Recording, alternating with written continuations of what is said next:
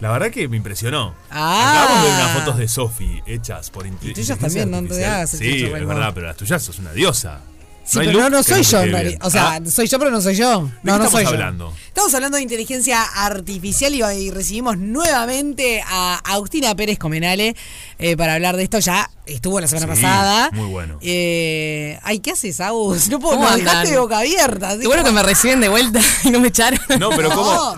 Vamos a aclarar que además recién eh, hablamos en la pausa, ¿no? Y con todo lo que nos dijo estábamos así como muy atrapados. Sí, porque totalmente. es un tema que genera muchísima curiosidad y sobre todo si hay alguien que lo sabe explicar y que la tiene clarísima como es Aus, está buenísimo. Obvio, obvio. Y además es como que, eh, esto lo hablábamos el- el- la semana pasada, que mm, para muchos de nosotros es algo como muy lejano, entonces nos da miedo no- y no hay nada mejor que empezar a, a- a derribar barreras, porque si no, no quedamos como en una cajita. ¿no? Y de alguna manera también El verle mundo- el lado positivo, quizás, ¿no? Entender que es una herramienta y que, bueno, como toda herramienta tiene su lado positivo y probablemente también su lado negativo.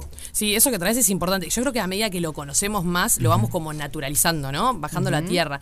Y ahí somos conscientes de varias cosas. Por ejemplo, ahora cuando estábamos hablando, decíamos, no sé, el día de mañana podemos, en cierta medida, generar imágenes, generar contenido. Capaz que estamos más atentos, por ejemplo, cuando veamos alguna noticia de algún medio o de redes sociales, ¿no? Que hoy este, son tan masivas.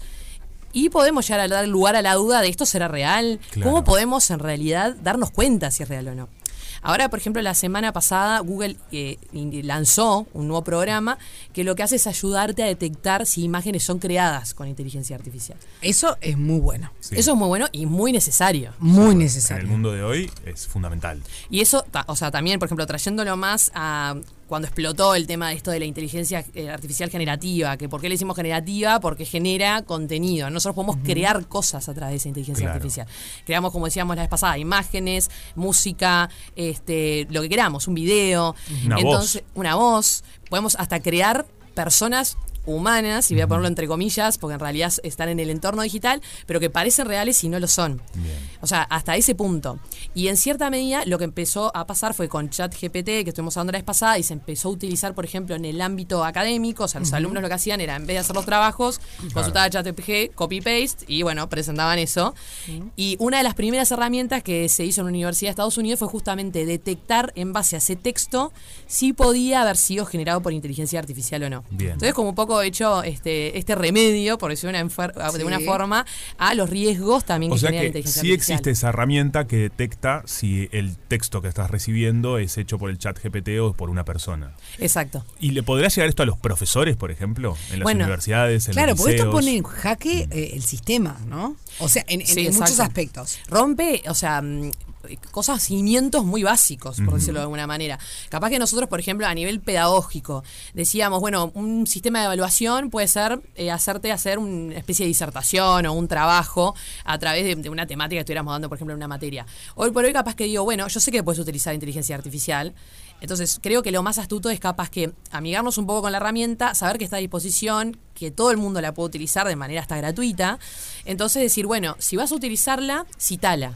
Por Claro. ejemplo, decir, de acuerdo a determinadas preguntas que le hice a ChatGPT, los resultados fueron estos, Bien. y ahí evitamos obviamente el plagio y otro tipo de, de- en realidad, de actividades que, que Esto están en Pensar que, perdón, No, porque estaba pensando, ¿no? Es como que a veces, como el mundo evoluciona tan rápido y a veces estamos en discusiones tan atrasadas, porque eh, hace años que venimos hablando de educación y demás, y que hay que cambiar los programas, hay que cambiar el sistema, hay que, que repetir sí, repetir no, y te das cuenta que estamos, se, se discute Sí. eh, si un alumno repite o no repite. Cuando ya hay una herramienta, ChatGPT, que puede eh, que, en el que te pones, a ver, eh, guerra civil española, pi, y, y los gurises pueden Todo. acceder a eso y, y- y utilizarlo para su estudio. Sí, exacto, tienen esa ¿Cómo? facilidad. Mm. Yo lo comparo un poco, no sé si se acuerdan cuando comienza Internet, nosotros, por lo menos a mí me pasó que yo estaba est- estudiando, ¿viste? Y el Google y todo eso, que empezó a pasar y que para los en carta. Ahí va, y que los profesores. Pero que los profesores se tuvieron que adaptar a eso también. Y decir, bueno, a ver, ¿de dónde lo saca este alumno? S- Apareció una herramienta donde podían darse cuenta si lo que vos llevabas era que lo habías googleado o que lo habías buscado realmente en un libro. Sí, claro, una enciclopedia de papel. o- Claro, es como medio parecido a ese momento, que, que en ese momento también se movió un poco el paradigma y luego se incorporó Internet entendiendo que era una cita más, ¿no? Exacto. Y esto además, creo que ahí hay una distinción, por ejemplo, en lo que es una evolución, por decir una, una forma que es cuando utilizamos la misma herramienta, pero se va mejorando su uso, y lo que es una disrupción. En este caso es una disrupción, o sea, es con lo que decíamos, rompe cimientos. ¿Pero por qué? Porque eh, plantea un cambio de, de paradigma tan grande, de que es, por ejemplo, Claro. hoy por hoy, la base del sistema educativo tiene que plantearse cómo va a ser ante, por ejemplo, la utilización de esta herramienta. Que ahí de vuelta, un poco lo que mencioné la vez pasada, ¿por qué hoy hablamos de la inteligencia artificial que en realidad es algo que existe hace años? Porque la gente puede acceder de manera muy fácil, muy intuitiva, o sea, no tenemos que tener estudios muy técnicos para poder empezar a utilizarla. Tal cual. Y para utilizarla para generar contenido de vuelta, imágenes o lo que fuere. Por eso, y además, em, también que lo mencionamos la vez pasada, es que está pasando que en el mundo se empiezan a dar cuenta de los riesgos que tiene. No solamente se empiezan a dar cuenta los gobiernos, se empiezan a dar cuenta los usuarios y se empiezan a dar cuenta también las empresas privadas del poder que tienen. Tal cual. Y las que tienen más poder son las que tienen más datos, que son las plataformas que más usamos. Entonces ahí empieza también toda una cuestión ah, eh, que los gobiernos tienen que empezar a tratar, que es justamente ese tema de como defensa de la competencia, de acceso a la información, de poder eh, dar igualdades, por decir una forma, en un ecosistema que a veces manejan muy pocos, porque para tener un buen buen sistema de inteligencia artificial tienes que tener buenos datos. Buenos datos implica muchos datos de buena calidad y además necesitas tener una capacidad técnica informática muy grande, que eso Claro. cuesta dinero. Sí. Entonces, por eso ahora se apuesta mucho, por ejemplo, a todo lo que se llaman sistemas de código abierto o de open source, que es justamente para que la gente pueda usar esas herramientas y en cierta medida como que colgarse, por decir una forma, para poder seguir desarrollando. Y eso empieza a generar como un mercado más democrático, por decirlo de alguna manera, y de que todos puedan eh, empezar a involucrarse y desarrollarse. Ahora, esta, esta cuestión de. Me, me quedé con los datos, ¿no? Esta cuestión que, que, que muchas veces se discute eh, en las distintas redes sociales, ¿no? De, y también de Mark Zuckerberg, Elon Musk y no sé cuánto, que, y Instagram, Facebook, etcétera, etcétera, etcétera, que siempre lo- los tildan de grandes buscadores de datos para utilizar en distintas cosas, ¿no? Sí. Eh, ¿Qué pasa ahora? ¿Cambia o, o era el, el- lo que venía previo a esto que estás contando? No, o sea, yo- ellos ya se estaban avanzando. O, Claro, ya o vimos todos los datos. Ya ahora ya estamos Ya en todos. Ya estamos en- yo por lo menos realmente creo que, que es eso, dimos tanta información porque las aplicaciones en esto, Y hasta en damos los constantemente. damos constantemente, hasta en la aplicación de ay qué lindo este filtro y me escaneó la cara. Eh, Exacto. Por ejemplo, no sé. No, a ver, lo que es tema datos, primero, por ejemplo, Uruguay tiene una regulación ya hace muchísimo tiempo, este, y a nivel global hay una regulación. Pero ¿qué pasa? Todo esos, todas esas leyes se tienen que ir como que actualizando justamente a esta masificación que hay en el uso y de la extracción de esos datos. Porque, le- por Y fiscalizarse, porque Claro, no me le- sirve de nada una ley Les si cuento se ejemplos muy concretos que a veces ni los usuarios están conscientes. Apple, por ejemplo, este año hace poco sacó una patente. Todos usamos, por ejemplo, los auriculares inalámbricos, los famosos AirDrops que van, que vienen. Sí. Bueno, ahora los nuevos modelos que van a salir, por ejemplo, tienen lectura de datos neuronales. O sea, llegan a leer actividad cerebral y eso está No, patentado no, y es no, información no, no. pública. Yo no me muero. creer. Claro, y eso es- son cosas que a veces uno No tenés ni idea. por ejemplo, no tiene idea, no sabes qué estás compartiendo, no sabes ni siquiera qué tanta información puedes llegar a manejar. Entonces ahí, por ejemplo, nosotros lo que hacemos más que nada a nivel de, de derecho es decir, primero es muy importante la información a los usuarios, o sea, que el consumidor pueda entenderlo de que está brindando esos datos. Segundo, que pueda tener la capacidad de apagarlos. Por ejemplo, yo usarlo y decir, no quiero compartir. Hasta acá, claro. O lo que nos pasa a todos, que a veces cuando te descargas cualquier aplicación te dice, ¿querés compartir los datos? Y generalmente todos ponemos sí, quiero compartir. aceptar, aceptar, claro, sí. claro, es más rápido, me la quiero Sí. bajarla ya, descargarla. Pero en cierta medida entender de que hay todos unos patrones de lectura, de utilización de datos, que son muy grandes. Yo me acuerdo que siempre escuchaba la frase de los datos son el petróleo del futuro. Y yo le diría que es del presente. Eh, todo lo que es justamente es, eh, toda esa capacidad de datos hoy por hoy vale muchísimo a nivel económico, pero además también a nivel desarrollo. O sea, imagínense que hoy se crean perfiles digitales, o sea, ya por ver, por ejemplo, no sé, qué pido todos los fines de semana, cuáles son mis preferencias, dónde me pido un Uber, etcétera, etcétera, es como que en cierta medida puedo saber todo de cómo vivo, qué prefiero y todo. Bueno, esos son datos que, que tienen un valor este, muy importante. Yo, Wow. yo me agarro la cara, pues como que No lo único que, que pienso es en Mafalda diciendo que se quiere bajar de este mundo este y mundo. como en ese barco. Eh, la verdad que es, es muy impresionante, ¿no? Cuando empezamos a indagar. No, no, está salado, está, Está salado. Escuchame una cosa, eh, hacemos una pausa y seguimos. Perfecto, dale. Dale, ya venimos. Una fiesta. Esa fiesta en la que descubrimos amor. Estamos viviendo una película. Sí, totalmente. Literal, ¿no? Porque Yo creo además que vamos estamos- a tener como cuántos episodios de esto. Muchísimo, porque esto me resulta muy interesante. porque además en cada, cada minuto que estamos fuera del aire, Agus nos tira algo y decimos, no puedo creer. ¿Cómo? ¿Cómo es eso? Por ejemplo, recién. para ¿Cómo fue ese contar- suceso? Estamos hablando de todo el universo de los, De los eh, hackers. Que de verdad uno escucha, ah, sí, los datos, roban, no sé cuánto, pero se or- están muy organizados. No, están súper organizados. Eh, Y es más, le diría que hoy por hoy es, eh, la línea, o sea, el, el mundo de hackers es muy, muy grande. Yo les comentaba que en realidad hay canales de comunicación que obviamente no son los clásicos o capaz conocidos por nosotros No como se mandan WhatsApp mensaje o- por WhatsApp. Claro, Claro, no. Primero que más allá que ustedes vean que WhatsApp, la mensajería es encriptada, como que te manda ese mensaje este, de meta. Obviamente ellos tienen sistemas muy robustos de información y, y bueno, van por otros canales que es- efectivamente son 100% como anónimos, por decirlo de alguna manera. Eso, ahí- se le- eso es la Deep Web. Claro, vendrían a Ok. estar, o sea, ellos lo que hacen es vender además los datos en esa dark web. ¿viste? Dark Ok. Web, sí. En dark web es como que los van publicando, la gente puede acceder para ver qué base de datos están disponibles y bueno, ver por ejemplo si las compran o qué tipo de transacción quieren hacer con ellos. O sea, es como un tráfico de datos Exacto. este, entre hackers, ¿no? De una manera muy oculta. Claro, de manera muy oculta y de manera también ilegal, porque sin duda. obviamente esas bases de datos deben estar inscriptas, no hay consentimiento de los usuarios para venderlas, este, seguramente hubo una vulneración a algún sistema informático para poder obtenerlas. Entonces ahí hay todo un ecosistema que está vinculado al tema de la ciberseguridad, Wow. que bueno, que cada vez tiene mayor importancia, que cada vez tenemos que ser conscientes de, por ejemplo, cuando guardamos algo del teléfono, guardamos algo en la computadora, o tenemos cualquier tipo de contacto a nivel digital, saber que el día de mañana esa información puede llegar a este a, a otros a otras manos, por de una Claro. manera. Y ahí traer un poco también el tema que esto sí pasa mucho en Uruguay, o sea.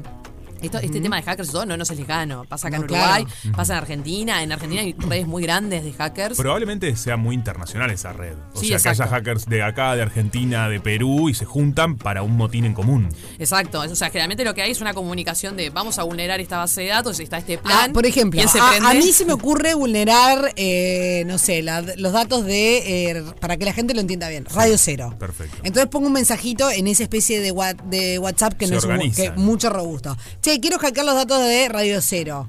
Y ahí, ¿Quién viene? Bueno, dale, probamos. Y capaz que hay uno que dice, ¿sabes qué? Yo entré.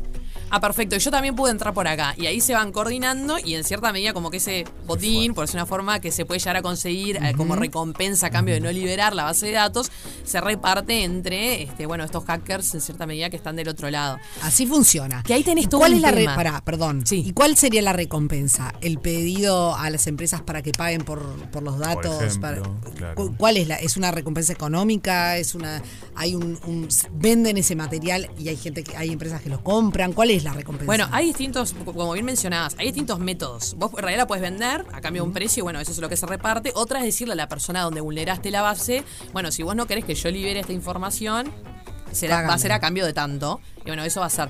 Pero además, generalmente están hechas de maneras muy estratégicas, en el sentido de que las bases que atacan son bases que saben que puede tener un impacto. Claro. Por ejemplo, a nivel público se han atacado muchísimas y en todos los países, desde que pueden, por ejemplo, en Estados Unidos hubo un caso muy, muy grande que lo hicieron fue dar de baja, por ejemplo, a toda la parte del sector eléctrico. Entonces Ah. dejaron estados completos sin electricidad No, es de película. y dijeron, bueno, si ustedes quieren de vuelta recuperar esa electricidad, tienen que, por ejemplo, hacer estos pagos. o que sea. Y ahí empieza una gran discusión de pagamos, no pagamos, si pagamos, ¿quién te dice que no te nos pidan más? es de locos. Este, bueno, y hay todo un tema, pero también destacar de que hay mucha gente que trabaja de hacker. Pero son hackers, por decir una forma así, este, media Bien. rutinaria, buenos. Como un Robin Hood. Exacto. Ajá. Y lo que hacen es, por ejemplo, muchas veces trabajan para empresas. Claro. Hay una serie que les recomiendo que está en YouTube, que es gratuita, por ejemplo, que tiene seis episodios, que se llama Hacking Google. Ah. Y lo que se hacen la es- anota Sofía, después me la pasa. Sí. Claro, por y, supuesto. y lo que hacen es mostrarte, por ejemplo, el equipo que se llama el, el código rojo, que lo que hacen son personas que trabajan fuera de la empresa, pero están contratadas para hackear Google. Claro. Constantemente. Entonces dicen, preferimos como que hackearnos nosotros Claro, es como. a que nos hackee otro. Es como tener el enemigo contratado para ver cuáles Exacto. son tus, eh, tus debilidades. Y, te- y en esta serie lo que hacen esos seis capítulos te cuentan cómo hackearon en algunas oportunidades. Por ejemplo, a, a mo- a modo anecdótico, una es muy divertida para que las personas del otro lado la tengan en cuenta, que lo que hicieron fue mandar de regalo de fin de año los típicos ventiladores chiquitos, viste, que se conectan por USB. Sí. sí, claro. La gente los conectaba, conectar USB, les entraban en el sistema y empezaban a este, mandar Ah. correos para todos lados. Estabas ventilado, no, pero no, con- no, ventilabas todo, literal. Claro, ventilabas todo el mundo digital. Mirá vos. Claro, que siempre se decía que hay que tener, eh, que tener cuidado con lo que uno ingresa a su propia com- computadora cuando lo. lo Está, pero un ventilador no es malo, no- no es un pendrive. Pero es que hoy en día ni siquiera. O sea, eso es como súper extremo, pero hoy te ingresan sin que pongas nada también. Claro, o por correos. Hay mucha Claro, gente que se confunde, bueno. ¿viste? A veces te cambian una letra en gran- el correo del, del banco o de lo que sea y la gente entra y después le vacían las cuentas. Bueno, las ciberestafas con los bancos este año, en los últimos dos años, Hubo muchísimos. tanto así que el sistema bancario, eh, seguramente muchos de nuestros oyentes les habrá tocado, eh, están haciendo campañas de esto. Campañas de radio, de televisión, eh, te llaman y te dicen, te mandan a través de la aplicación, te mandan correos, o sea, Claro, pero eso es importante, es lo que decís, el tema de la campaña educativa a la población. Porque sin importar, importante. tipo, las edades, los sectores o lo que sea, eso es algo como que se tiene que empezar a incluir, por ejemplo, mismo hasta en el sistema educativo. O sea, los niños, por decir una forma, tienen que empezar a saber desenvolverse en entornos digitales. Claro. O sea, hoy por hoy todos interactúan con el celular desde muy chicos, todos en cierta medida van a terminar conectados. O sea, hoy por hoy Uruguay, en las estadísticas justamente que dio a GESIC a fines del año pasado, hay un 100% de utilidad móvil en la población. O sea, todo el mundo tiene celular en Uruguay. No tendrán computadora, pero celular Pero tienen celular todos. tienen. Este, entonces, eso es un tema que, que hay que tenerlo en cuenta. Agus, ya vamos a ir redondeando, pero hay algo que me resulta re interesante que dijiste en la pausa, que es esa empresa de camiones, eh, lo que están haciendo en Estados Unidos, que me resulta que es de película. Es de película. Estábamos hablando del tema de, de- bueno, justo les comentaba que eh, se levantó este tema, todo lo vinculado a los neuroderechos, ¿no? Que son los derechos de esas neurotecnologías. Cuando hablamos de neurotecnologías parece como mega futurista y decimos en cómo se puede aplicar. Pero yo les contaba, por ejemplo, Apple tiene una patente que los auriculares próximos van a leer las ondas cerebrales. Hoy por hoy hay cada vez más dispositivos que capaz que nuestra finalidad, y pasa mucho en el entorno gaming, ¿no? Auriculares, lentes, etcétera, que nosotros capaz que no somos conscientes que nos están leyendo estos datos. Para nada. claro. Y en Estados Unidos lo que hicieron fue, por ejemplo, implementar un dispositivo que además es de bajo costo, porque tiene un entorno de 200, ciento y pico de dólares, y lo que hace es ver si los camioneros que están manejando sus camiones pueden llegar, por ejemplo, a dormirse en ruta a través de la actividad cerebral. Entonces ahí se despliega un gran, gran debate primero de qué pasa si ese trabajador no quiere entregar sus datos neuronales, ¿no? Más Igual. allá de que sea un ámbito preventivo. Después, la Organización Mundial del Trabajo, por ejemplo, no se expidió claro, esto es para, pre- para prevenir mm, que se duerman, pero en realidad es para prevenir siniestros de tránsito, Costos para la empresa. para la de- claro, claro. no- Claro, pérdida de mercadería. O sea, a veces parece, parece perogrullo aclararlo, pero bueno. es- es- No, no, no. O sea, obviamente la finalidad, por decir una forma, Mm. de la empresa es esa. Ahí lo que nos pasa a nosotros a nivel legal es como que lo que ha- haríamos exigirle a esa empresa, si somos tipo el delegado de protección de datos, es decirle, bueno, por ejemplo, los datos que relevas de cada uno de esos camioneros se tiene que desvincular de la persona. Que fue el gran debate que pasó acá con el tema del censo. ¿Se acuerdan que pedían la cédula? Sí. Y si se hacía lo que se llama disociación, sí, ¿no? Que es eso de desvincular el dato de la persona. Fue uno de los sistemas que el gobierno le dijo a, este, a la INE, bueno, tenés que aplicarlo si vas a pedir la cédula.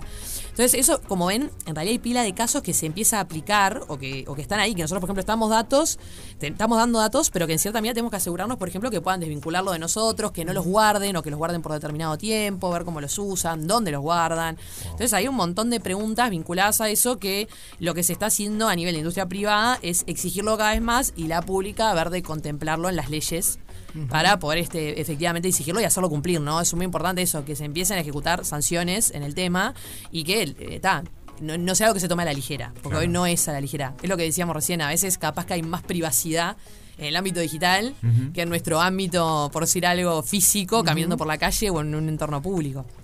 Qué fuerte. No, es tremendo. No, Eh, tenemos ta- tanto más para... Sí. Bueno, porque además, eh, la- eh, volviendo a la inteligencia artificial posta y todo, todo el asunto, hay una cuestión ahí en la rendición de cuentas. Es todo para largo. ¿Vos podés seguir viniendo?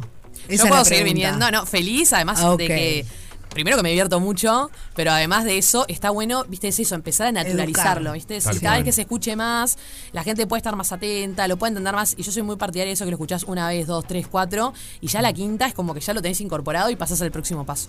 Me encanta. Yo creo que tengo que hacer como un- un- una especie de, de- de- de- de bolillero, como una materia. Sí. de decir, bueno, ¿cuántas bolillas va a tener esta materia? ¿Qué toca hoy? Y, y por tema, porque si no, es como. Me Es gusta, interminable. porque nos me quedó un, un tema pendiente que, por ejemplo, es toda la imagen, ¿no? Los videos, todo eso que se nos Sí, los datos en todos lados, biométricos. Sí. que lo vamos a indagar entonces, en la- quizás en la próxima. Sí, Porque ahora yo le decía que en mi edificio estoy entrando y se me registra mi cara. ¿Entendés? No está el portero, ahora hay un video que me registra la cara, che. ¿Cómo? A mí, a todos los que me visiten. ¿Reconocimiento facial? Sí. No, y Es el mundo de. Bueno, recordemos Oh my tenemos todo el tiempo God. los celulares en todos lados, ¿no? Sí, está, pero en mi celular. El Claro. edificio, yo qué sé qué hace el- los otros. La empresa esa, sí, tal cual. Rarísimo, pero bueno, es todo todo muy esto. raro. El mundo de hoy. Y no está tan lejano esto. Antes lo veíamos en una serie no. hace muy poco. En- Esto no me sale ahora el nombre de pasando. la serie, pero Es- se veía. Sí, en Black Eh, Mirror Black y- Mirror, ahí sí, está. exacto. Y decíamos, va, mirá, qué bárbaro. Y esto es hoy, ahora. No, esto es hoy, ahora, y es eso, lo que decía Sofi también, ¿viste? Después estar como que conscientes de qué está pasando a nivel legal, qué está contemplando rendición de cuentas. Eso es Uruguay, señores, no es Tal cual. Estados Unidos, Europa. Totalmente. Interesante. Bueno, Agustina Pérez Comenale, me hace Agus, porque es Agus, para nosotros es amiga. Eh, gracias y nos vemos la próxima. No, gracias a ustedes. Feliz, gracias por invitarme. Toda la música que querés escuchar está en Radio Cero. Radio Cero, 1043. Todo el día con vos.